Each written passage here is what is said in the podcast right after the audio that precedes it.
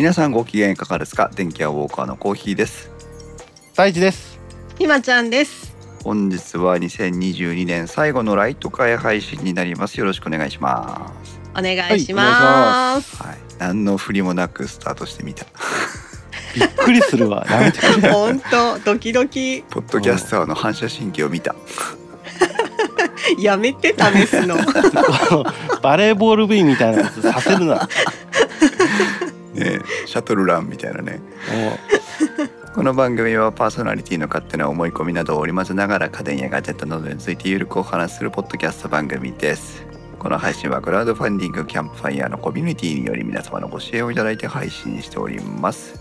収録時点では今回も少し不思議ないと藤子 F 不二雄先生の描く物語。MCU ラジオゆうすけ様をはじめ合計11名の方にご支援をいただいております。ありがとうございますご支援の内容に関しましてはこの番組のウェブサイトインスト -web でご案内をしておりますもしご協力いただけるようでしたらごあよろしくお願いしますまたリスナーの皆様とのコミュニケーションの場としてチャットサイトディスコードにサーバーを開設しております。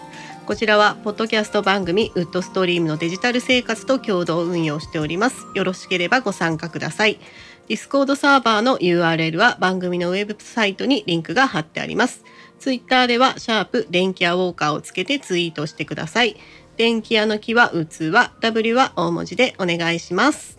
ありがとうございますはい、番組紹コ介のーヒーねさん。はいこの番組はの最初は私ですよ。そうなのよ 今と撮ったなそう。自分のパート読み切ってからあれと思ってさどっからだっけと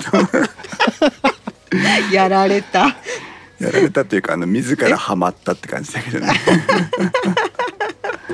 ということで皆さんこん、はいえー電気ウォーカーでございます、久しぶりのはいフルメンバーでございます。ははーい。はい、えー、2022年ねちょっと配信があまりできない年だったなともなんとなくぼんやり思っていたんですが、いうん。まあ最後にねあの皆さんにお声をお届けしてから1年終わろうと思って、えーうん急遽、はいこの12月29日年のせい、えー公開収録のタイミングを設定させていただきました。はい。本日もですねなんと公開収録会場には、あの賑やかに、えー玄ちゃんさんがお越しいただいておりましてはい。ありがとうございます。パチパチパチパパチ。チパチパチパチ玄ちゃんさんがいなかったら公開収録で呼びかけておいたのにもかかわらず、はいえー通常収録っていうね。3人だけでうん配信を行う羽目になるところでした。ただ、はいあの一つ玄ちゃんさんにあお話をしておきたいのはですね。えー、とぜひあのプレッシャーを感じずに好きな時に抜けていただければと思います。あ、そうだね。やべえ俺しかいねえしみたいなそんなことは思わなくていいのであの、ではいえー好きにご退出ください。はい。はい後でポッドキャストの方で聞いていただければと思いまはいす。大丈夫です。はい。ただし、えーはい。2022年電気屋ウォーカーはあなたに支えられてここまで配信をしてきたってことになりますので、はいはい。はいまあ、えー今日はですね特にテーマを定めずに、えーまあ、2022年のねポッドキャストを振り返りながらまた来年に向けてのこうステップにしたいなと思ってるんですが、はい。はい。えー当然配信するのは2022年ではございませんから、うんはい。えー明けましておめでとうございますという頃に皆さんのお耳に届くんではないかなと思っております。え、はいなんかやっとく？その手でやるやつ。皆さんもうもうもう、明けましてもう遅いんだよ。おめでとうございます。いやバレてね、2023年ね、にぎにぎしく始まりましたけど、どうですか、皆さん。紅白見た？紅白。ね、じゃん、じゃららららららん。箱根駅伝、あそこでこういうドラマが出るとは思わなかったよね、本当に。本当だ。ね。いいよね、この、このくだりで。ここまででいいか。今年今年もやった気がするもんだって。そうだね。あ、おさんまるさんいらっしゃいませ。いらっしゃいませ。はい。いや、ようやく二人目公開収録にご参加いただいておりますが。ありがとう。ねえーまああの3人3様それぞれの2022年を過ごしてきたと思うんですけどはい。なんかもう軽くね、うん軽くあの、うんポッドキャストの話に行く前に、はい。うん。あープライベートというか自分うんのうんうん。2020年どうだったかなっていうのもちょっとこう皆さんの思い出にこうなんていうのかなあの、うん。思い返すタイミングにもなるかなと思うのでうん、うん。ちょっと話を聞いていきたいなと思うんですがはい。どうしようかな。なんかみんな波乱万丈すぎてどっから聞いてっていいのかよくわからんのだけど。うん。ひまちゃんの2022年はどうでした？ざっくり言うと。いい年だった？悪い年だった？うーん。うーん。もう悩むね。いい年だった。お。うん。いいいいね年だった。いい年だった、そうしよう。ん、前向き。わかるぞそれ。うう、ん、前向き。うん。うん。あそう、そうしようって言わないといけないぐらいはちょっと波乱万丈だったんだ。ちょっといろいろあったな。へえ、あそう。いろいろあった。いろいろあった。うん。うん。そっか、うん。ああとねやっぱりずっとコロナ禍でこの2年いろんなことが止まってたでしょ？そうだね、うんうんそうだね。ん。でやっぱ今年になって急にそうはコロナ禍だけどそうは言ってもやっていかなきゃダメだよねっていう感じで、うんうんいろんなものが動き出したじゃない？うん。そうね。なんかその中で別に自分はそんなに忙しくなくても、うん。うん、なんかその空気に飲まれてうん、すごく忙しかったような気がしてる感じもある。うん、ああなるほどねわかるわかる。うん。なんかこう落ち着かない感じ？うん。そうだね。なんか常に物事物事が変わっていくっていうか、ううん、うん、その中の渦にいたかなっていう感じはした。うん。うん。そうか確かに。まあそうだよね。えー、ともう私たちいつからコロナ体制なのかなってことすら覚えて思い出せないぐらいもうコロナの世界でどっぷり使ってますけど、う、うんん。まあ、政府が方針転換したこともあったしなんか急にね、ここに来てどうしたらいいのってばばなんか元に戻れないよみたいな戸惑いもあったしね、ううん。ん。うちの会社はうん、結構あのやっぱり工場会社自体は工場なので、うん、うん、生産を止められないわけよ、うん、まあそりゃそうだね。うん、そうするとやっぱコロナに対して厳しい制限をしていかないとそのうん。人員が確保できなくなっちゃうから、うん、うん 非常にうちの県内で見たとしてもすごく厳しい生活をしてきてたのね、うん、うだろうね。ん、それがここに来てもう忘年会をやるなとも言いませんみたいに。うん、えー、そこまで行ったんだ。そう。おー。ただまあうんと、うん。会社は運営していかなきゃいけないし会社の中でクラスターを発生させられないから、うん、まあうん。そういうことに対する例えば検査はしましょうとかっていうことはしっかりなるんだけど、うん、でも忘年会していいよ。海外に行ってもいいよって。うーん。あの必要性があればね、うん。ってなったからえでも、うん。でもっていう感じよ。あるよね。自分の中の戸惑いと、うん。その世の中の流れていく感じと、その中で乖離があるっていうかそそうでもやっぱやりたいことはやりたいじゃん。う、うんうん、うん、まあね なんか、うんそうその中での戸惑いっていうのは常にこう考えさせられて答えを求められ続けてきた一年だったなっていう気はする。確かにね。ごうんえごえと友達とご飯みたいな。いえ？みたいな。食べに行く？うん行かない？みたいあるよな、ね。悩んだ。うんねうんと胎児は そういう感じで私言うと。は激動も激動だった気がするけどね。相変わらず、まあね話せること話せないとこどこで線引いてるのかよくわかんないけど。うん、激動だったね、わしが落ち着くのは多分くたばる時なんだろうねって本当に思うよ。意外とあれだよ。くたばる時も落ち着かないのかもよ、そこは落ち着かせてよ。な もう。んか飛行機乗って大爆発みたいなさ。なんか。ありえるな 大ハードみたいになるやんけ。そう。まあでも落ち着かない一年ではまたありましたうね、ん。相変わらず。そそんな中でもまあうんうんうん。うん今今ね今の時点でうんうん。1年を振り返って良かったの悪かったの？生きてるから OK よハードルが低すぎるな。いやあのねわしは生きてるだけで OK っていうのもあれだけど、うんまあ何確かに大変な時期もあったし、うん。しんどい時期もあったしう、ん。んなんかねもうその境地に達しちゃった部分もあるんだけどね、なるほどね。うん、でもまあ本当にこう、うん、大変だった。うん。大変な1年2022年は大変だったけど、うん。うん逆にこの2023年に向けて、うん。うん。うん、ここからのスタートっていう意味で、うん。まあいいのかなとは思う、そうね。いろんな意味でね。うん。うん。結局あの1年も365日もあるわけだからさあのうん。いいことだけで終わるってことは決してないわけだよ。もちろんもちろ。うん。うん。だけどその中で今もひまちゃんもね大志くんも、うん。こう自分の振りどうって振り返りを求められた時に「うんうんでもよかった」って言えたっていうのはすごくなんか良かったのかなってそういう意味では思う客観的になんか見た時にさ、ね まあ大変は大変だったよ日々が。うん、うん、まさに波乱万丈だもんね。そうだねなんかそれはすごく客観的に見ても主観的に見てもそうだもんね。うん、そうね。ああこあの誰か代わりにあの2ヶ月ぐらいやってくれんかなって思う 絶対絶対お断りよ。みんな嫌がるよねこの人絶対嫌生だよ。もう絶対もうあの本当にね良かったと思う。なんか誰かいきなりハードモードにスイッチ切り切り替えたみたいなそうねバチッとやばくなったよね。そうそうそうそうなんかそんなのはすごく思ったけど細木和子がいたらあんた死ぬわよって言われるよね。うんまだ生きるってこっちも言うけどさ。CO2 さんいらっしゃいませ。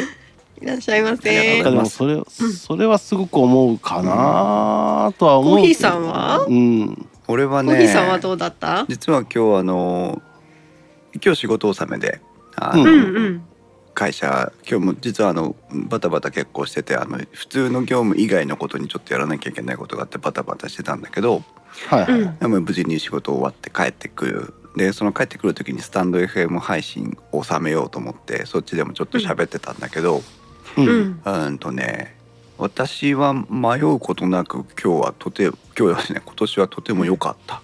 うん。よかった。良かったの。良かったって言える年だったの振り返ってみるとね。うんうん。だけどさっきのひまちゃんと同じでものすごくなんかこううんと日常に戻る戻らないとかこのどうやってコロナと距離を置きながら生活をしていくかっていうことについては確かに悩まされた。うん。毎週中国語をほらコミュニティで教えてるじゃない、うん。うんそれもねしばらく1年ぐらい Zoom でやってたりとかしてさ。うん。でようやく対面に戻ってきたりとかするんだけどうん。もうね1年も Zoom オンラインでやってるとねひ生徒さんと顔合わせて話をしようと思ってもね覚えてないのよやり方を。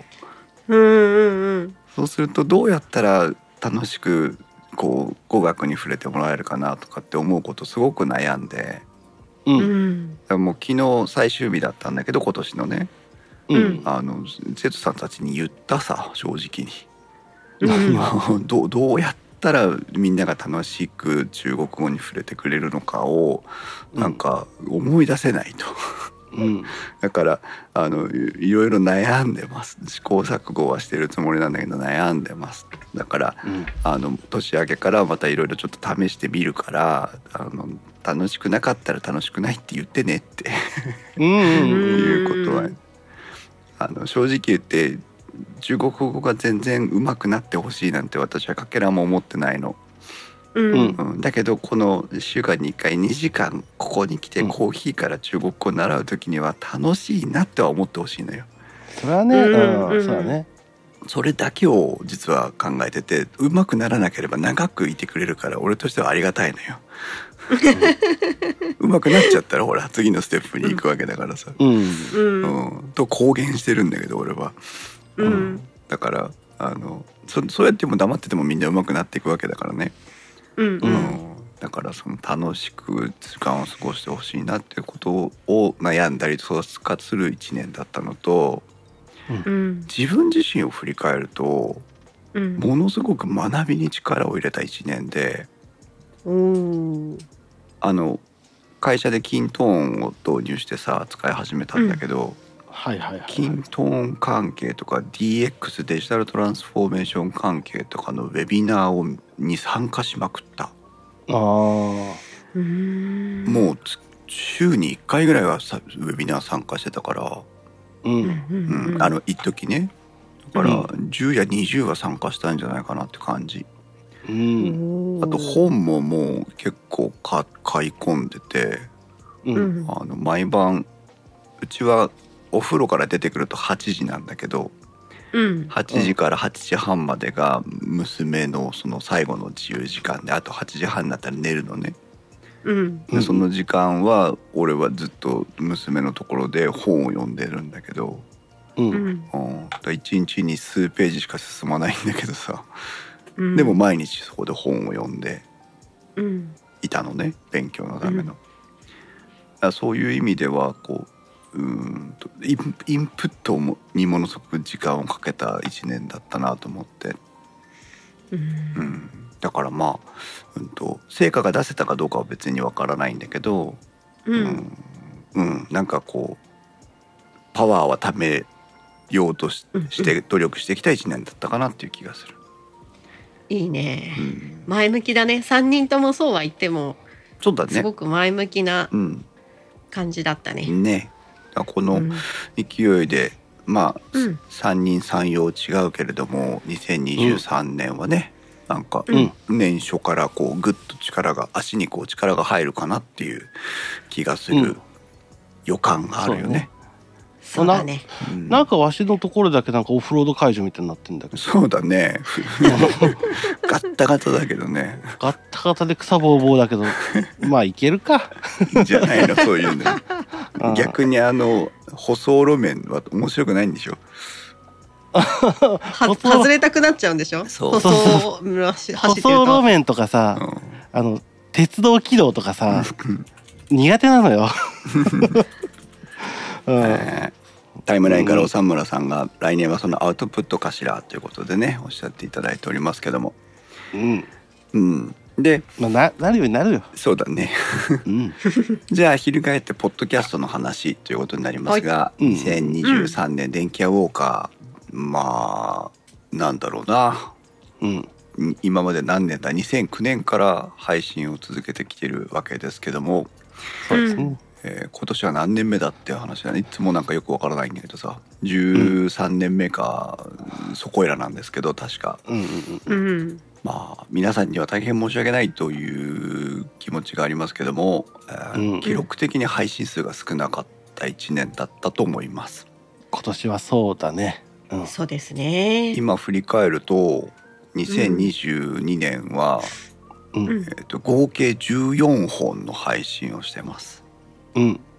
まあ月に1本ちょっとペース、うん。うんうんまあ、偏ってるんでねすっかり空いてるとこがあるんだけどさ。そうだね。そうだね。2021年何本配信したか覚えてる？多かったよ。そう24 2000本。頑張って。そう。ああ惜しい。すごい多かった。23本。ああほぼほぼもうそれはいいにしてよ。あまあね。そう。23本。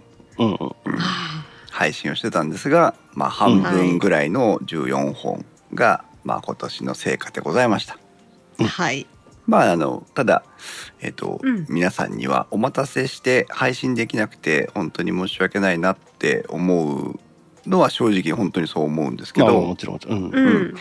えっと逆に、えーそれを責任を感じないようにうんしています。はい。なんか爆弾そうしましょう。爆弾発言のような気がします。けわけわからんどこと言い出したぞ。うん。爆弾発言のような気がするんですけどうんはい。あのは実は昔は思い悩んだ特にだから2020年とか、うん。そうだね。それぐらいだね。そうは思い悩んでた時があって配信できないことに対していわゆる責任を果たせてないっていうこうプレッシャーがね、えーうんそうだね。あったんですけど。うん。あのあれだよね。わしが多分大阪にいるとか、うん。大阪からこっちに東京にね、うん。来る来ないの時期がまさにそのタイミングではあったああそうかもしれないね。うん。やっぱどうしても一人で全部ねあの準備から配信までするってなると大変なので、うんうん。マンパワー不足ってとこあったかもしれませんけど、うん。うん。うん。まあ、その間ねひまちゃんが支えてくれてたわけなんだけど、そうだね。いえいえ。うん、そうだね。うん。そう。でもうんと、うん。あらゆるポッドキャスターさんに多分あー共通して言えることなんだけど、うん。は配信できてない配信しなきゃっていうのは結構ね配信者潰しで。いやわかるわかる。うん。うん。これをね抱え込んじゃうとねもう配信できなくなっちゃうんですよ。そうだね。なんかあの変な風に考えちゃうんだよね。うん。うん。そう。それはわかるよ。だからきっといろんな番組さんで1ヶ月ぐらい配信できないと、必ず「すいません配信できませんでした」ってところから始まるんだよね。そうだね。そう。うん。でもそれはちょっとあの私たちもやっぱ十何年もやってるとどうしてもそのライフステージが変わっていって社会情勢の影響もあっていろいろあるんで。はい。ライフステージ、ライフステージがこうねみんな安定してるからね比較的。だから普通の人はねだんだん年を追うごとに安定していくもんなんだよ。そうなんだよ 私3年おきぐらいにリセットボタンを押すやつがいるのよ。もう大変よね。自分でファミコンの電源の線に足引っ掛けてんだろあそうそう。ガッチャーンってやってるわ。うん。23年に1回。でわたわたしてるわね そうそうそう。であこれこのソフトだっけなって違うの突っ込むからさなおなおのことわけわかんないことになるんだよね。そうだよね。うん。しょうがもうそれは分かってることだからしょうがないリスナーさんも諦めてると思うけどさ。そうだってあいつまたやってるわって多分見てると思うけどね、う。うん。ん。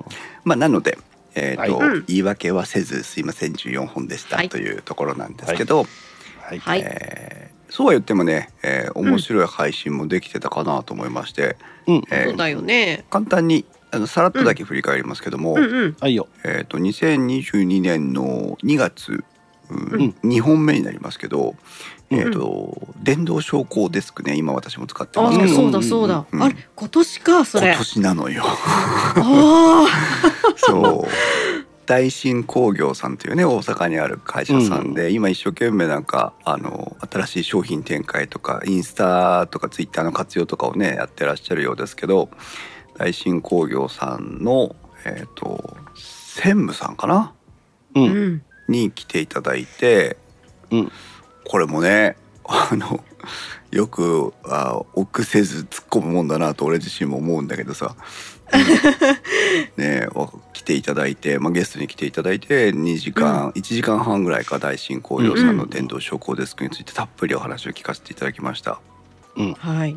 あのやっぱ金額が高いからさうん。うん。あそれほど盛り上がらないんだけど、うん。うん。それでもねあの買ったよっていう方がうん。何人かいらっしゃいましたんで、あれはうん。良さそうだようねん。うん私は大新工業のデスクをいろんな理由で選んだんだけど、うん。うん。安いとこだとフレキシスポットっていう台湾だか中国だかのメーカーがあって、うん。まあいろいろあるわな。そうそう。そこがもうなんか、えー、と要はなんだマーケティングに金かけてるもんだからさ。あーそこら中出てくるのか。そう。圧倒的にあの露出が高いのよ。うん。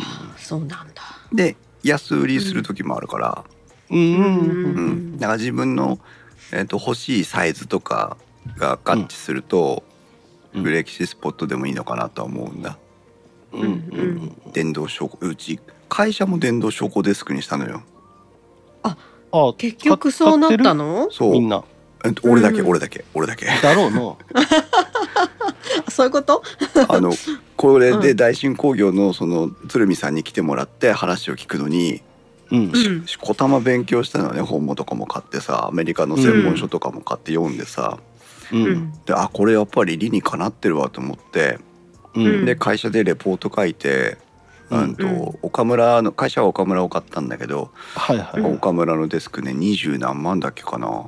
あの、うん。オフィス用だから高いのさ、さうん。それだけ業務用で作ってあるからね。うん、でもそれ書いてこうこうこういう理由で合理性が高いし検証してみる価値があるから買ってくださいっつって1台買ってさ、うん。俺今多分会社で仕事をしている時の7割ぐらいは立ってやってるの、へあそう。えうん、え逆に聞くけどその3割座ってる時はどういう時なの？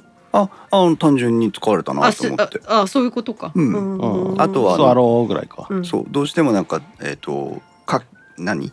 資料をいっぱい広げて書きながらやりたいとか、座ってる方が都合がいい作業があったりするから、そうだね。うん、でやってた。へえもうだからほんとスタンディング生活になって。あそう。うんいいです、うん。あそれかどっぷらりだね。そうどっぷりどっぷり それから3月4回目。うん。えっ、とスマートプラグスマートホームということで、ははいはいはいやったね。やったねやったね。えーひまちゃんとかが結構がっつりスマート生活ですけど、はい。胎児もあれだよね。家の玄関のドアを家の玄関のドアっておかしいな、家の玄関のロックを鍵？鍵？を。鍵をね,、あのスマート化したりとかうん。してましたねはい。うんあれあれ今は今はそのまま、そのままえっ、とそうだね。引っ越しはしたけどうん。あ引っ越しした時か、そうだよ。え今年だよな、うん、今年今年引っ越ししたんだけどでもまあそそれでも、えっと家のろ玄関の鍵はうん。スマートキーにしてあります、スマホをかざすと開くの、うん、うん、わしが近づいたら開く、おおいいね。あのスマートフォンないしは、えっとアップルウォッチがあのハルウォッチで反応してもいいんだ。いいしあとはなんかねあのなんて言うんだろう。あの車のシャッターのキーみたいなやつがあるでしょ、うん。開ける閉めるみたいなやつ。あれをあリモコンキー。あれもあれを家の鍵として持ってるから、うん。まあそそのどれかを持ってあの鍵の方に近づくとうん。ガチャンって。だから開いてるね、いいね。うん。いいなぁ。なんか俺も一人暮らしだったら真っ先にやりたいわそこうん、だからあのねあれが便利。あの車でバーって戻ってきて、うん。スーパーの買い物してるじゃん。うん。で両手もうビニール袋満載よ。うん。その状態で階段パパパーって上がってたら上がってる途中ぐらいでガチャンって開いてる、いいよね。うん、だからかあ鍵どこだっけ？ってなんない。うんうん。はい出かける時は勝手に閉まんの？勝手に閉まる。あがもう閉めて離れていくとなんかあのアプローチに通知が来る。鍵閉めたよ。あ通知が来るのいいね。うん。いいね。来ないと分かんないもんね。まあでも離れていけばあの、うん。き音聞こえるけどね。なんか鍵カタンって閉まる音が。うん。なるほどね。うん、ボンボットさんいらっしゃいませ？いらっしゃいませ。ぐらい。まあうん。日々活用はしてますね、いいね。うん、あとはあの朝あカーテン開いて眩しいっつって。あーそれもいいよね。なんかそこまでするって実は思ってたのよ、カああーテンを大げさじゃね？みたいな。あのうん開ける閉めるってあのそう人間なんだからさカーテンぐらい自分で開けようよとかって思ってたの。うん。うん。だけどね朝あの大きいの苦手だからカーテン開けるとかさうん。あとうん。夜防犯上でカーテン閉めるとかさうん。うん。非常に理にかなってるよね。そうだよ。うん。だからあの家におかんいるレベルだわね。あああ起きろーって うん、あの文句を言わないおかんがいる感じ。そうね。じゃあ文句を言うスマートデバイスをなんか探してくれればいいんじゃない？嫌だわ。いつまで寝とんの？つって。叩き壊すわそんなの。あでもあのあれがあれだったらいいかもね。それがボール上でさボヨーンって跳ねるやつでさ、うるせえってやって、ボーンって跳ねていってストレス解消みたいなあれあのサッカーボールの形して蹴っ飛ばさないとアラームが止まらない目覚まし時計とかあったよね。いやいやいらないいらない。いらないいらない。なんかぶうちでやると絶対なんか壊れるじゃん、壊れるね。うん、ひまちゃんのスマート生活は何か更新がありましたか？更新はないけど、うん。うんうん。でもあのスマートとは違うけど、うん。家の廊下階段脱衣場すべてを人感センサーライライトに変えましあた。ーいいね。はいはいはい。いいねいいね、はい。いいですね。もうこれはあのそうですね。触らなくてスイッチを触らなくていいっていうのと、うん。やっぱこう家族間でのうん消した消さない戦争、うわーまたあいつつけとるわ。早くしてこいってなその喧嘩の火種を消すために電気が勝手につくっていう、いいね。正解はい。正解、そう。はい全部それに変えました。テ。クノロジーが家族の平和を守ってるね。はい。本当に守ってると思う。特にあれだよね。女3人とかでいるとね男だったらあんま気にしないけどさ。ううん。ん、うん。あんた電気代いくらかっとる思とんのってね。そうそうそうそう。そういうのあるからね。うん。ねみんなちょっとの投資で生活が楽になりますよ本当に。そう。なるね。いいですね、うん。うん。そして、えっと、4月の5回目、うん。エモテットの話をしました、ああもう触れてましたな。うん。したね。ねうん。大変時間をかけてエモテットの話をしたんですが、うん。えーとおそらくねこの年末年始またエモテットが猛威を振るんじゃないかなと思いますけども、うん。うんなんかそういう話もあるね。うん、立て続けに、えーねやっぱりあの病院がほらランサムウェアでかかってとかさ、うん。ご復旧まで5ヶ月ぐらいかかりますとかさ、うん。うん。ね、特に病院なんかほら今電子カルテの導入が当たり前だから、そうだね。そこから紙カルテに戻すっていうのは本当にものすごい労力なわけだよ。ううんん。ね、そりゃそうよ。あの改めて聞いてもらうとね学び発見の多い回になってるんじゃないかなと思いますから聞いていただきたいなと思いますが。はい。はい。そして、えー8月の27日になります、第8回目の配信でしたけどもうん。はい。高圧洗浄機の話を。はいはいおはい。ー。ひまちゃんにしていただきました。はい。高圧洗浄機ねあの本当にいいあれでしたね。回でしたねあのリアリアクションが多い回でしたね。うん。好きが詰まった回だったね。そうひまちゃんの好きが詰まった回で、しかも、うん。あの結構みんな買ってたねオプションをね、タイムラインからボンバットさんが人感センサーライトは照明のない箇所の保管用に乾電池式のを使ってます。あうん。うん。そう。乾電池式のライトって皆さん知ってます、あるよね。あるある。の人感センサーライトね、あるある。ううん。んあのいろんなパターンがあってえーとうちね集合住宅の駐車場？うん。うん。でちょっと暗いとこがあって防犯上の問題があるからつけましょうって言ってつけたんだけど、うん。うん。乾電池式のやつで。うん。うん。5年ぐらい持つっていうのよ。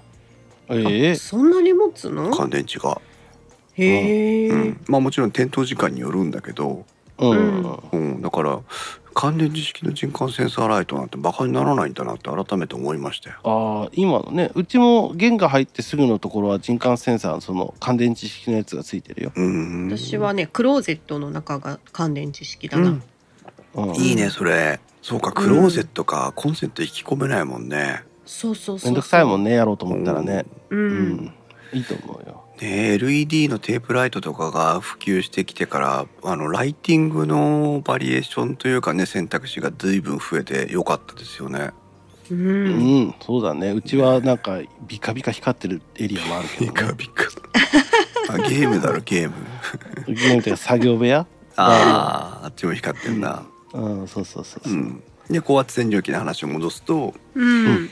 やっぱり一番 リアクションがあったのはあの配管洗浄用のホース？うんそうですね。逆噴射のやつでしょ？逆噴射。この前また使ってたんだよね。そうなんですよ。またね、やっぱあの、落ち葉が終わった時期で、うん。あうちの雨どいがうん。落ち葉が詰まっちゃったんで、うん。うん。早速使って。で出したついでにベランダも綺麗にやって、うん。大掃除完了っていう感じですね。あれツイッターに写真って流れてたっけ？うん、あげた気がする。うん、なんかどっかで見たよね。あのーね最初その施工前というかそ掃除前の雨どい見たらただの水たまりでさ 雨どいの中こんなに水たまるんかいと思ったけどううん。ん、あれがすっかりなくなっててね。やっそう、やっぱ気持ちいいよね。ぱゴボーってくんの。ね。そう、くるくるくる。そりゃ気持ちよかろうな。うん。あーはい。それからえっ、と9月ですね。第10回目の9月、放課後カフェ会ですけどあそう、はい。放課後カフェ会っていうのが始まりましたね。8月8月から始まってるんですけど、はいはい。はいえっ、とね3名、うん。配信者3名があの設定を頭に入れきれずにグズグズになるという 何回かやってますが、はい、うんえっ、とお便りも来ないということでうん閉店の危機に今直面しておりますけども。やばい、首になる。クビになるよ。別で食ってくださいねみんな。9月には節電ポイントの話をちらっとはいはいしました、はいはいやったね。今皆さん各地域の電力会社から、えーとうん。DM とかねあの、うん。配信でうんうんいろんな情報が来てると思いますけど、えっ、と、何？オンデマンド型の節電対策っていうの、この、うんうん。今今電力足りなくなります。さあ節電しましょうみたいな。うん。うん。通知をアプリで受け取るみたいなさ。でそこで節はあ。電をするとポイントがもらえますよみたいなアクション。うんうんうんうん。そういうのも実はありますよ。へーあー知らないね。ごめんね。初耳だね。そうまあなんか来てるんだろうけど DM が、うん。そのそのままあのシュレッダーっぽいな、うん。そうだね。目見見よ見た方がいいね。うん。えっ、とですねデマンドレスポンスサービスと言ったりとかうん。なんでカタカナにするか。デマンド需要に対してのそのおあれだねリアクションを取るというやつですけど。もっとさキャッチーな名前にしてよって思うあのそれがそれを見るのがさ主婦のお母ちゃんだったりさうん。おじいちゃんおばあちゃんも見るわけじゃん。ねそこにさデマンドなんちゃらって言われてもさ 絶対読まないよって思うもん、はい。ちなみにこれは今私はパッと検索して東京ガスのえうちのエリアそうね。2022年10月13日に出しているプレスリリースを見てますけども、デマンドレスポンスサービスの冬の節電キャンペーンの実施についてということで、えーうん。機器制御型デマンドレスポンスの実証開始ってこれは実験の方のやつですね、うんやってます。で、ね、具体的に何をするかというと,、えーとキャンペーンに登録をしておくと、えーこうなります。えーっとですね節電時間を前の日に東京ガスからメールで、えー連絡をします。メール、うん。この時間帯に節電に協力してくださいというのが通知が来るんですね事前に、うん。うん。うんはい。そうすると,、えーっと翌日この、うんこの東京ガスの取り組みは結構先進的で、うん。えー、と機器制御型と言ってるだけあって、えーとうん。節電をするための機器を取り付けるんです、はいはい、うん。そうするとその指定された時間に対してはそのうん。機器が自動的に、えーうん。エアコンを抑制したりはいはいはいはい。して暖房設定を下げたりとかを勝手にしてうんうん。節電をするという。うんおお結構踏み込んだ。すすすごいけどさ、うん。困った話だよね。そうだね、うん。本当に寒かったらどうすんのっていう。ねえ。そのその機器燃やしちゃえ。もうグズグズよもう。いやーそうなんだね。はい。難しいね、うそれはね、これは結局、その、えっと、利用者が主体的に節電アクションを取らなくても、えっとうん。節電に貢献するためにはどうしたらいいかっていうちょっと行き過ぎたオートメーションみたいな感じまあなんだけど、まあまあまあまあまうん。あわかるけどね。やりたいことは。そう。でもあのそういういわゆるなんていうの？ん。ベロッと節電するんじゃなくてうんううん。ん需要が高い時間帯だけ積極的に節電をしてくれっていう考え方よ。うんううん。うん。まあまあまあわかるわかるわかるけどわかるけどだな。うん。うん。そうまあだったら大丈夫。あの東京都庁に行って全部の電気切ってくる。一番早いと思うで。だいぶ節約できそうだよね。でしょ？あの主観の電源バチンってやればいいんでしょ？そうだね。ギャーって聞こえるけど、それぐらいいいよ。大丈夫だよ。俺のエクセルがーっつって。チャリこいで頑張ってねっていう。ほら都庁の人さみんな頑張って、あの首があるシャツ着てやってるからさ。あ、そうなんだ。ちょ。っとらしいですよ、タートルネックを着ましょうっていうあ推奨してるらしい。そうなんだ。だったらジャンバー支給したれよ。ああまあそんなね。だね。うん、各電力会社ともそういういわゆる、うん。えっとベロッと節電をするんじゃなくて需要期うんピークだけを節節節約するためのアクションみたいなのをこの冬は取ってるようで、うん。えーと今からでも当然あー、まあこの3できるからね。月ぐらいまではできるので、もし、うんえーご自宅のその電力会契約してる電力会社さんのウェブサイトとかを見てもらってうん。うん。うん何かあれば、えーうん。できる範囲で。もいいよね。うん。でもやっぱりねそれちょっとだけあれだけど、うんうん。都内は都内というかその首都圏うん。エリアはあのやっぱり集合住宅多いじゃん。うん、だからそこに石油ストーブとかが置けないからそうだよね。やっぱエアコンを使わざるを得ないのよね、うん。だからやっぱ電気を食うっていう変な構図になってるっていうのはすごくあると思うのよ。ううん。んうちの周りはまだ一一軒家が多いから、うん。あの灯油屋さんがあの走ってるエリアなんだけどなるほど。うん。うん。なんだけどやっぱりこういう集合住宅ではそうやって使えないからやっぱり電気を使っちゃうよねじゃないと寒いよねっていうのがあるからまあ難しいところもあるんかなとは思うよね。そうだね。まあだからこそね、新しいそのエアコンに買い替えをしてもらって、より効率のいい、あのもので暖房を使あうという。あもちろんもちろん。そういう古いのでぶん回すんじゃなくてね。それも大事なことだね。ね。電気屋ウォーカーのエアコンの回を聞いていただきたいと思いますがはい、はい。はい。で、えーそれからあと何かな？あ9月の第11あだいたい11本目の配信、うん。えーはい。第138回「ついに神話に炊飯器の選び方2022あそうじ」ない。そうじゃないね。炊飯器の選び方久しぶりにやりました。もうすっかり忘れてんだろみんな。ああとタイムラインからおさむまるさんが放課後カフェってそういえばあったねっていう。あったよ。大阪ガスのプライムプランなので節電って考えてなかったってああなんか契約がそういうのがあるんですね。うんうん。うん。東京都庁の外壁を太陽光発電にしろということで。いいですな。まずそこからですな、はい。うん、炊飯器の回もね久しぶりにあのご要望いただいて炊飯器炊飯器ということで電気屋ウォーカーは割と炊飯器の回がね、あの一つのこう、えー、と主題みたいなとこありますから、そうだね。ううん。ん神話になっちゃったけどね。うん。そうだね。うん。面白かった。なんかお米あれからお米とかどう？ひまちゃんたいじくんは。炊飯器はね買い替えないだろうけど。うちは炊飯器がないんだって、飯号。飯号でしたね飯号で。炊飯器がないの？ずっと言ってるでしょ、でもあの時期にやってよかったよね。あのちょうど新米の時期だったからね、うんそうだね。なんかこう、みんながお米に対してさ、うん。気持ちがこう前向きな時でさ、うん。ワクワクしてる時だったから、そうだね。よかったね。そうだね、うん。ひまちゃんはいつもどんなお米食べてんの？銘柄は。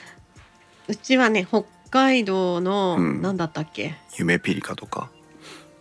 あそれかもしんない。うん。お母さんがね北海道出身なんで、へえああのどそういう北海道産って書いてあるものが異常に好きなのね。だ無条件にうん。大体北海道産のもの、そうか、はいはいはい、まああとあのお友達のところで稲刈りのお手伝いしてきたんで、うん。その時にいただいたお米をうん、食べてたかな秋は、うん。はいはいはい。新米を。今年ね私うんたまたまたまたま、うん。本当にだから今の米農家さんのとこのうん。収穫したお米をいただいたの、ううん。銘柄味しかったでし銘柄わかんょない。そう。銘柄わかんないんだけどめちゃくちゃ美味しかった。全然違うでしょ？何なんだろうね。お米もやっぱり鮮度ってあるんだなって思ったよ。もう香りから違うからね、やっぱり。本当にね、ううんわうまっって思った。あそう、うん。ああ新鮮なお米ですよはいだからあれよねそうやって思うとさ今品種銘柄をいっぱいこう頑張ってあの作って販売してるけど、うん。うん新鮮なお米を買えるサイトって作ったらうん、うん結構いけるのかもしれない。ああなるほどね。あああまあでもあれかどんなにしたって新鮮なのって収穫から何日って決まってるからそうはいかないね。大変は大変だろうけどね。うん、そうだうね、ん。あれか米農家さんがうん直販すればいいのか。あのほらまあまあ。まあトマト屋さんとこみたいにさうんうんうんうん。収穫したから販売しますみたいな。ううん。ん、まあでもそういうことをやってる人たちもいるんだろうけどね、うん。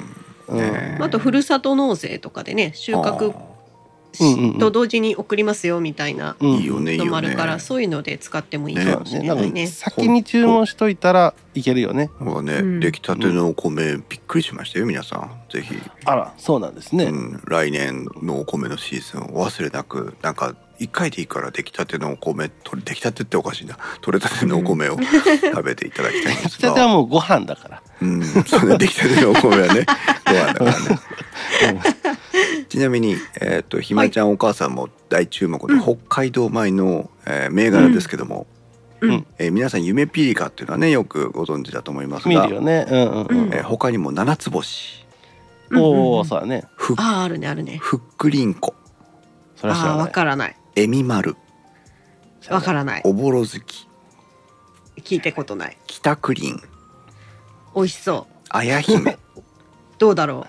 キララ397あそれ食べたことある。お大地の星どうかな。空雪、綺麗だね。うん、というふうにありますのではいはい北海道米今ここに載ってるやつだけでも10種類ね、あるだろうね、はい。あの広島もやっぱあるしね。広島なんだっけな？秋ロマンかなんかかな。へえていうのがあお好みご飯みたいなね。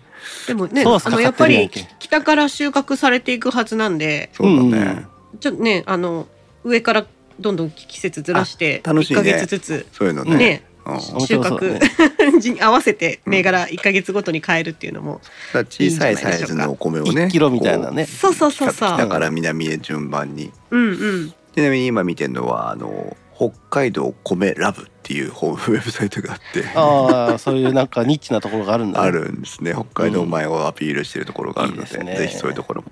タイムラインからおさむらさんが玄米販売でその都度精米すると味違うよっていうね。あ精米ね。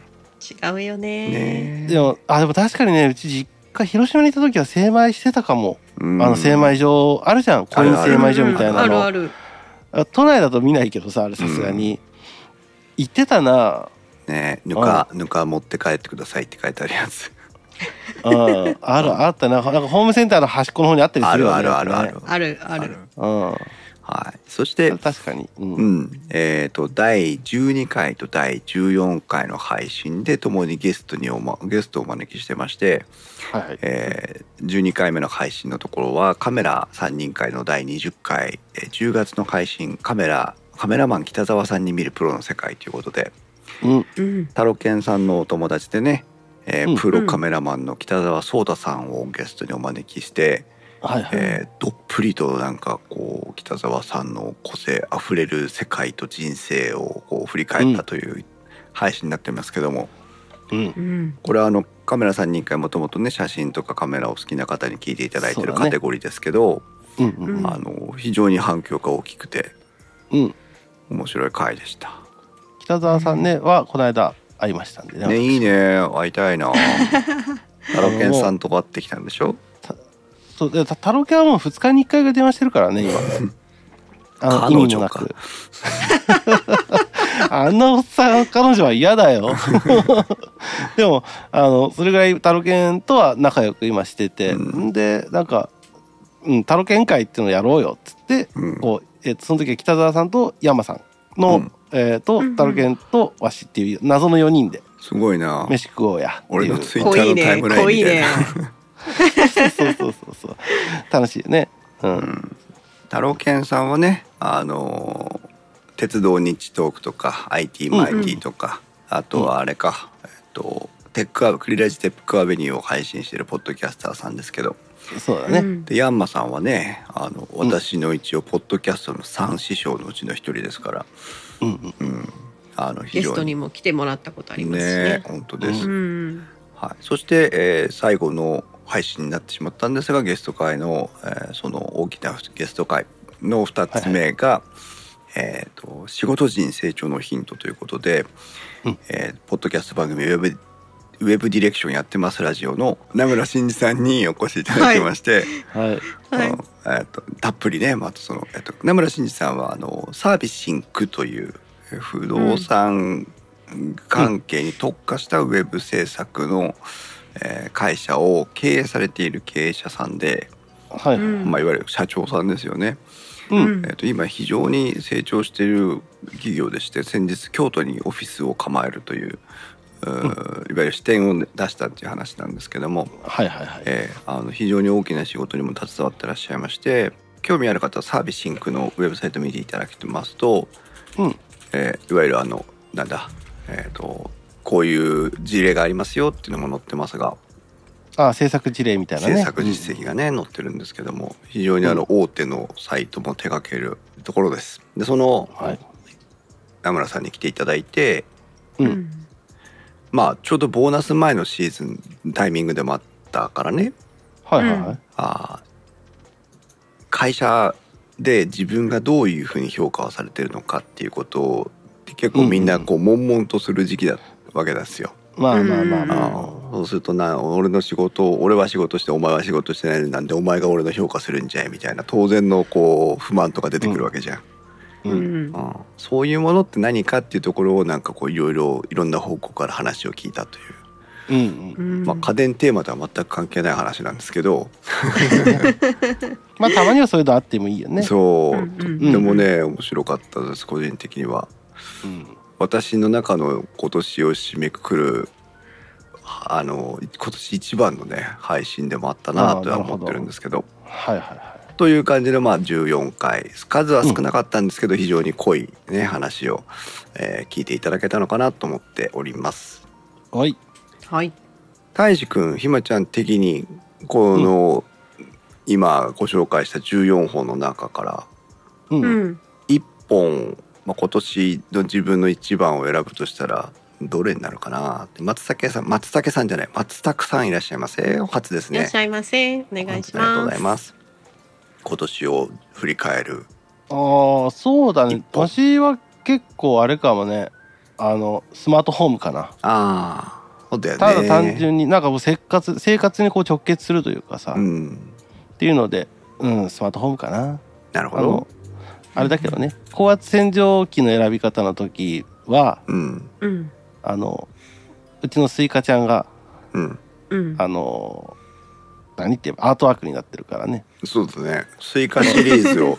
そうしばらくねタイ人の撮った写真のスイカのやつであの配信回ごとのアートワークを作るってことをやってたんですけどうん、うん。結構続けたと思うんだけどね1年ぐらいやってたような気がするんだけど。やったね。うんうんうんうん。うんあの2つの理由でやめましてはい。一つはあの私のそもそものデザインセンスのななさでうん。結構一回一回アートワークを作るの悩むんだよね。こうね文字のバランスとかさ。うんうんうんうん。で2つ目の理由はもうただ単純に面倒くさくなったってまあまあまあまあそれ一個じゃねえか。理由はでかいのが一個じゃねえか。あれ。うん。のでやめました。はい。あれしかもあの配信のアートワークじゃないんだよね。ブログに貼るためだけのアートワークね。ああブログ用なんだこれ。はいはいはいオリエンタルブルーさんいらっしゃいませ？いらっしゃいませ。はい。じゃあまあ胎児はスマートフォーム関連ということで、だね、うん。ひまちゃんは？私はやっぱりあの持ち出し会だよね自分うんうんがうん。そう。そうだねそうそうやるって言ってうん。高圧洗浄機やるやる詐欺でやれてなかったんだけど、やっとやれたっていう。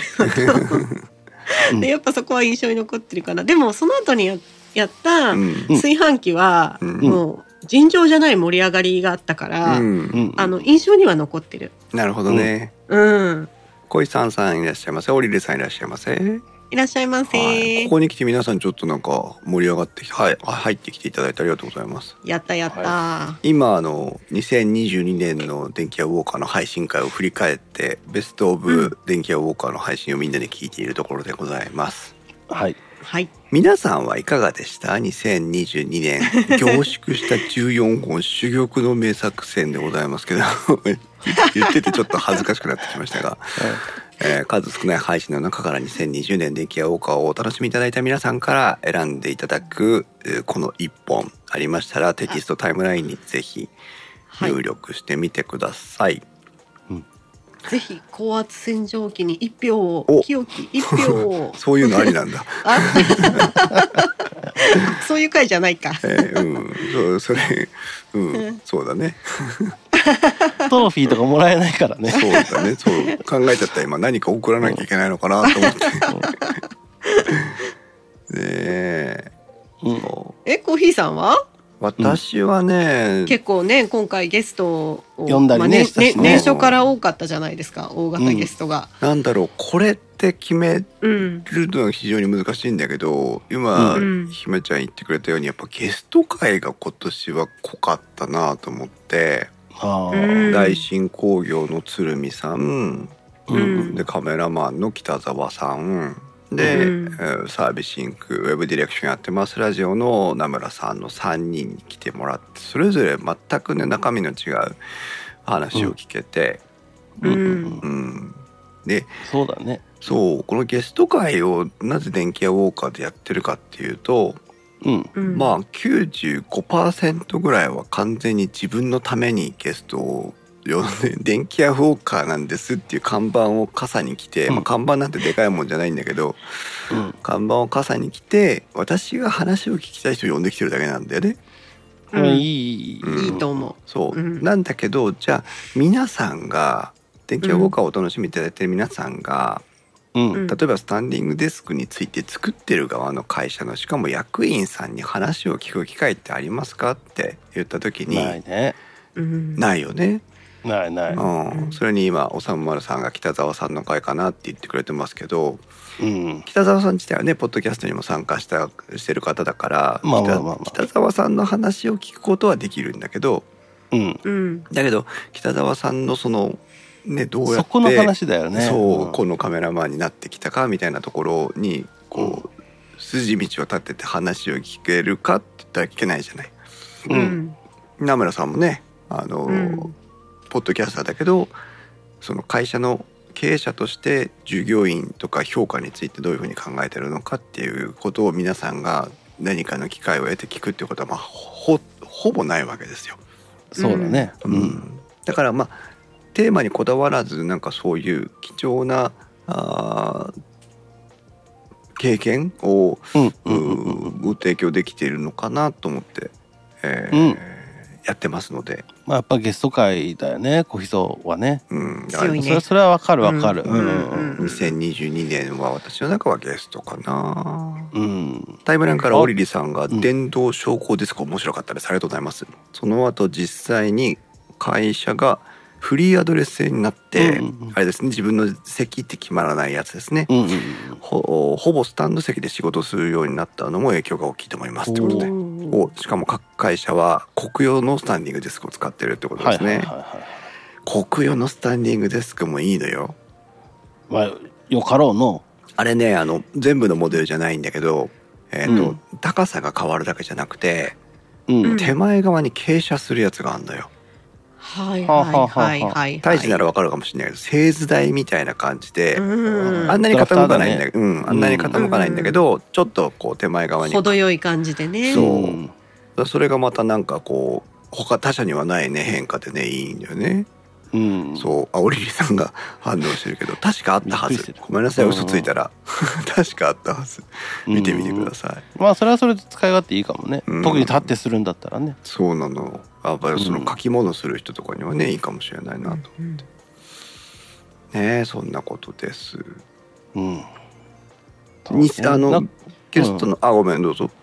あ、なんか、ゲストの話で思い出したけど、うんこの間、あの、ガジェタッチのイベントに行ってきたのよ。はいはいはいはい、うんうんうん。で大手じゃないですか？大手大手だよ。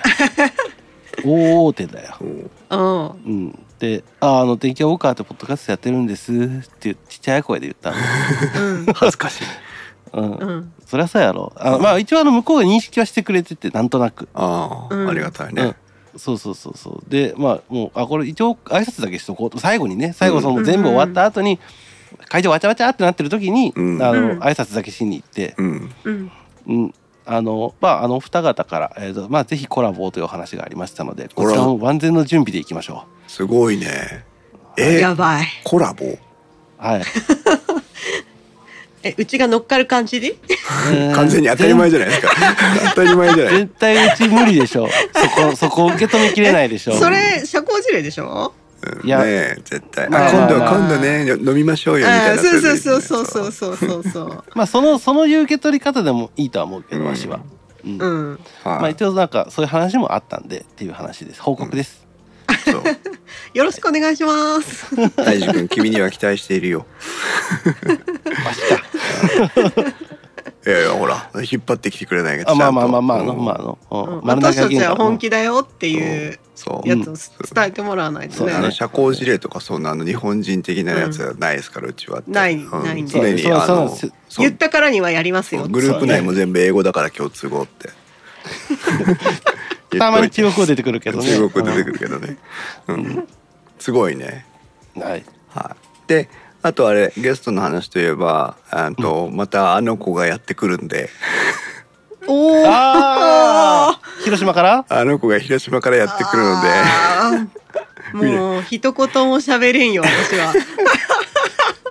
圧倒されて。皆さんはいはい。覚悟しておいてください、きましオッケー。たか。あの何キャッチャーミットぐらいでかいの持ってきたもうわほんとほんと。あのねもうあの電気屋ウォーカー長くお楽しみいただいている皆さんはご存知と思いますが、えっと広島県は呉市の三宅水産からガンス娘さんがね、えっと本当は11月12月年末にやりたいってお話をいただいてたんですけどはいはいはい、うん。あんと私の方がその時タイミングが合わなくて、うん。はい。じゃあこのタイミングどうですかって言ったら今度向こうはほら今まさにあれだけど年末のね年末商戦で大変忙しいので。もちろんもちろん、じゃあ年明け落ち着いたらお話ししましょうということでまたね、やりたいと思ってますので、はい。お待ちしております。何を何を聞いてるのかさっぱり分かんないけどとにかく腹が痛いという。時間が来ると思いますのでお楽しみにお待ちください。はい。はい。ねえそんなこんなでお話をしてきましたけどもはい、うん。2023年の電気あのねそうもう一つ皆さんにお話をしておきますけども、はいはい、うん。えっとリクエストを結構いただいています。あははいいはい、はい、内容の。先ほどもねタイムラインにありましたけどもそろそろ掃除機の話を聞きたいなとおさんまるさんからもありましたしああいいですね、うん。それからツイッター上でもね、えっと、液晶テレビ有機 EL テレビの特集をしてほしいとか、はいはい。はい。あとひまちゃん指名で、えっとはい。ドライヤーをリクエストしてくれとか、そうですね、うん。ありましたね。はい、はい。いうのがあって、えーはい。結構お問い合わせをいただいています。うん。まあ、いずれかやると思いますけど、うん。はい。えー、とやるやる詐欺があまりにもあの続くのではい。これこれやりますよとかっていう話はもうしないことにします。あのもしできたらやるよっていうね、うん。あれだったら、うん、あのわしの YouTube で上げてるかもしれないね。そうだね。液晶テレビの話はね昔のやつがねあるからね。もう最新トレンドのやつをやりたいんだってね。うんそのそうだね。辺は、あの頭には入ってますね。皆さんちょっと飽きずに諦めずにお待ちいただきたいなと思いますが、そうだね。うん。あー2023年はどんな年にしていきましょうね、ポッドキャスト番組「電気屋ウォーカもうでもまあわしはもうもうまず参加回数を増やす。ー」うんそうだね。でも 増えれる増やせれるのよ。もういろんな意味味でね、うん。言えないところもあるけど。うん。うん。まあもう大丈夫っしょ。そう。あのーたまにでいいから企画を持ち込んでくださいね。そこなんだよねあのねやっぱねどうもね主軸に行くとねうん。むずいのよね、うん。じゃあまあいいや。あのハードルを下げて参加回数から。はい。わしだけハードルが倒れてる状態でスタートだから、あの首から下げるスタンプカードを作っておくから毎朝ちゃんとラジオ体操したら反抗してもらってください。おお菓子もらえんの？お菓子もらえる。あるある。ううまい棒とか用意しておくからさ。感謝や。ひまちゃんは2023年電気屋ウォーカそうですね。ちょっとねあの22年は持ち込みが少なかったのでーそうだね。はい。ちょっと23年は持ち込みをもうちょっと増やしたい。ありがたい。で今もうもう今調べてるのが食洗機なんで。ああ食洗機いいね、うん。うん。いいですね、これをちょっと完結させたい。食洗機もさ、食洗機なんてもうそれこそだからかトースターと一緒で枯れた家電で何にもないだろうと思ってこの前眺めに行ったんだけど、うん、すごいことになってるでしょ、ねなんか意外俺とと思って、そうなの、うん、やっと私もあまりね東京に出る機会がなかったからなんだけど、うん。この前出た時に、うんうんあのいろいろカタログもらったり、うんうん。実際見てきたり触ったりして、うん。あこれはもしかしたらなかなかいい話ができるんじゃないかなってちょっと思ったんでそうそう、はいはい。あとはい、SDGs エコネタと絡んで食洗機っていうのはね昔からその水を無駄遣いしないとかって話もあるじゃん、うん。うん。その辺もなんか改めておさらいしといてもいいなって思いました、はい、そうだね。なので期待大、それプラスうん。ね、持ち込みをちょっと増やしたいなって思います。ありがたい。優秀だ。うちの、はい。うちのひま子は大変いい子だ、うん、よっしゃ、はい。うまい棒を買ってあげるよえーもうもらえるもんね。ジューペットがいい。でひまちゃんといえばもちろんポッドキャスターとして、えー山小屋キャストを配信しておりますが、あーそこは今ちょっとあのやめてはないよ、うん。うんうんうん。ちょっとお休みが続いてるね。ちょっとねお休みが続いてたんで。ああのややります。ちゃんとやります。おはい。今度さ長くやります。来来期ね来シーズンさうん。あの登ってる時にやっぱり一回ぐらい収録してほしいなと。登ってる時さもうぜいぜい母しか言ってないよ、ああそうそういうことじゃなくてね。ずっと呼吸音あほらほら何？ほら。あ とかさ。高尾山とか、そのハードルの低いところとか、実況しながらってこと？絶叫実況？あ実況？況絶叫やばいやつじゃん。ごめん高尾で絶叫はやばいよね。大事なところを聞き間違っちゃったうん絶叫はしないでね。ニュースになっちゃうから。ああ実況とは言わないけどなんかこううん。あの山頂からねとか。あのーカップラーメンンを、天空のカップヌードルを食べてる時とかさ、うん。なんかちょっとでもねあの番組の中に5分10分そういうこうタイミングがあってもいいかなってそうですね。確かに、あのネタ切れ感はあるんで、うん。そういう新しい方向性を変えていくっていうのは必要だなとは思ってるんで、いいね。つも結局状況を原稿を書いて読んでるだけだから、うん。はい、うん。そのやり方だとうん。やっぱすごく時間がかかる、わかるわ。だそうだから嫌になっちゃうっていうのわもあるんかるわ。であのそんなことしてるんだったらやり方を山に行きたいもんねそうそうそうそうやり方を変えないと続けていけないなっていう壁にぶつかっちゃってるから、うんうん。そこはやっぱり考えるあの、ね。ややり方を。ね。うんうん。皆さんがあの一人また一人と山に行ってくれて山小屋キャストを聞いて紹介されてた山に行ってきたよって言ってくれればひまちゃんの原動力にもなるので、ぜひ。え ねでもね皆さん本当にねそう言っていただけたりあれだよ行ったことあるねよって言ってコメントいただけることも多いので、いずれ山小屋キャストうん登山ってうんやりたいよね、やりたい山んだけど小屋キャストリねスナーを集めて登山。なんか全国に散らばりすぎてるよね。そうだね。全国に山あるからね、そうだね。うんそうなんですそれぞれのホームがあるもんね。でもほらそうなのよね。東京でうんオフ会するとかさ、大阪でオフ会するとかさ、今回収録イベントやるとかってするじゃん、うん。でそういう時集まってくるわけよ。うん。ううんんね UGM 大阪って言ったら大阪に来るわけじゃんみんな。うんうんうんだから別に毎年やるってわけじゃないからもう多分、うん。あさ後にも最後にこの1回ってなれば、うん。でファンは来てくれんじゃない？待て待て待って待って。待って待って。ん？やったことない人間が何を言うとる？山？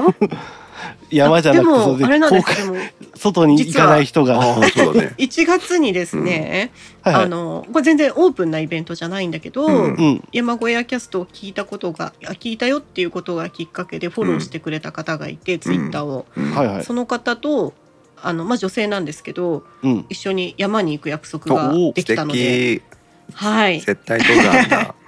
はい。あもちろんです。はい。あの行ってくるいいね。行ってきます。いいね。1月年明けに。そっか。うんそういうご縁もいただけたのでそうだね。うんやめるこやめるつもりはないんだけどやり方を変えていきます、うん。いいですね。はい。はい。ね、我々電気屋ウォーカーはポッドキャスターとして十何年か配信を続けてきていますけどもおっとここで風奈さんいらっしゃいいらませっしゃいませ。私もたいじくんも一応あの YouTube の配信もしてまして。はい。あはい。はい。私コーヒーはあー、インストチャンネルというので、えー非常に偏った配信機材のははレビューなんかを行っておりますが。そうだね。はい。たいじくんのおチャンネルがはい。リニューアルしまして。そうですね。今アイリニューアルしました。アイコンもねちょっと変わってるんですけど。はい、うん。どういう風な番組名に変わったんですか？えっと今まではインストワークスっていうまあそのね電気屋ウォーカーの活動の一部みたいな感じで活動はしてたんだけども、うん。まあちょっと変え変えようということで、うん。あの我が物欲に一片の悔いなしっていうチャンネル名に。濃いなくどいな。あのインストワークスでねカタカナも良かったんだけど、うん。もっと分かりやすくてうん。なんかコテコテのやつがいいなと思って。そうね。うん。でなんかそういうチャンネル名にしちゃった。あ確かにコテコテ、うん、伝わりやすさはあるね。そうそうそう で今それで結構頑張ってるよ。そうだね。こことこうんうん。2日ごとぐらいに出してるもんね。うんだから自分の中ではうん。2日ないしは3日に1本ぐらいは上げたいなっていうのがあってだから1週間に2本最低でも上げれるようにっていう活動をちょっとやってみようと思って。いいね。うん。でもあんまりこうそこをプレッシャーにさっきのはあの話じゃないけどあのダメな時はダメ。できる時はできるっていうスタイルででもうん。でも何？できる時にはできるんだったらちゃんとやろうみたいな感じかな。そうだね、うん。そうなのよ。だからあのー皆さんもねえっ、とアイコンとか版チャンネル名変わってるんで一瞬戸惑う方もいらっしゃるかと思うんですけどうん。あれリンクとか貼れるんなら貼っといてねタイムラインにね、うん。うん、なので皆さんも、えー、と改めてインストチャンネル復活していますのでインストチャンネルが「えー、と我が我が物欲に一片の悔いなし」というタイトルで復活してますので、ぜひ、えーそちらの方もチェックしてください。はいお願いし頑張ってまます。あれね電気屋ウォーカーのハッシュタグつけてね配信あのー、ツイッターとかで。すツイッター？うん、まはだねそこら辺がねまだねいまいちよく分かってなかったからね、うん。あのーこの辺もおい慣れていくとは思いますのそう、でねあのインストチャンネルもねもうインストチャンネルってタグつけるのやめちゃってさ全部電気屋ウォーカーのハッシュタグで共通で やってるので、うんはい皆さんもあのポッドキャストもね、えー YouTube の方もそれぞれの皆さん、えーとお好みに合わせて、えー見ていただければ楽しいいいかなと思っております。はいはいはい、ということでございます。はい。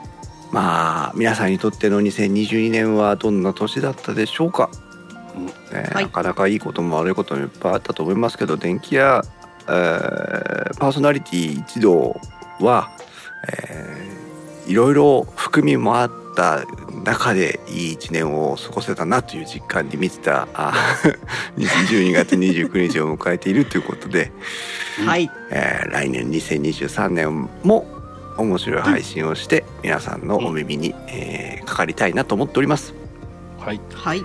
えー何年目になったか。ちょっと待って誰か計算してくんね。2009年からやってんだけどさ。これ13年目でしょ。13年目ってこと？そういうこと、うん。あうん。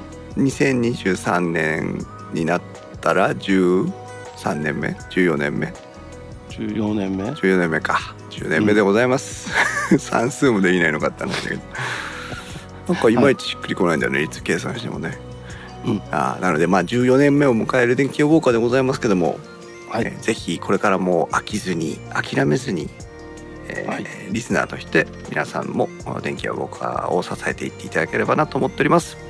はい。電気屋ウォーカーは面白みを優先するあまり誤りや誤解を招く表現してしまう場合がありますので十分ご注意ください。電気屋ウォーカーに関する感想はディスコードまたはツイッターハッシュタグ電気屋ウォーカーつけてお願いします。それでは2023年の配信まで。さようなら。さよなら。さよなら。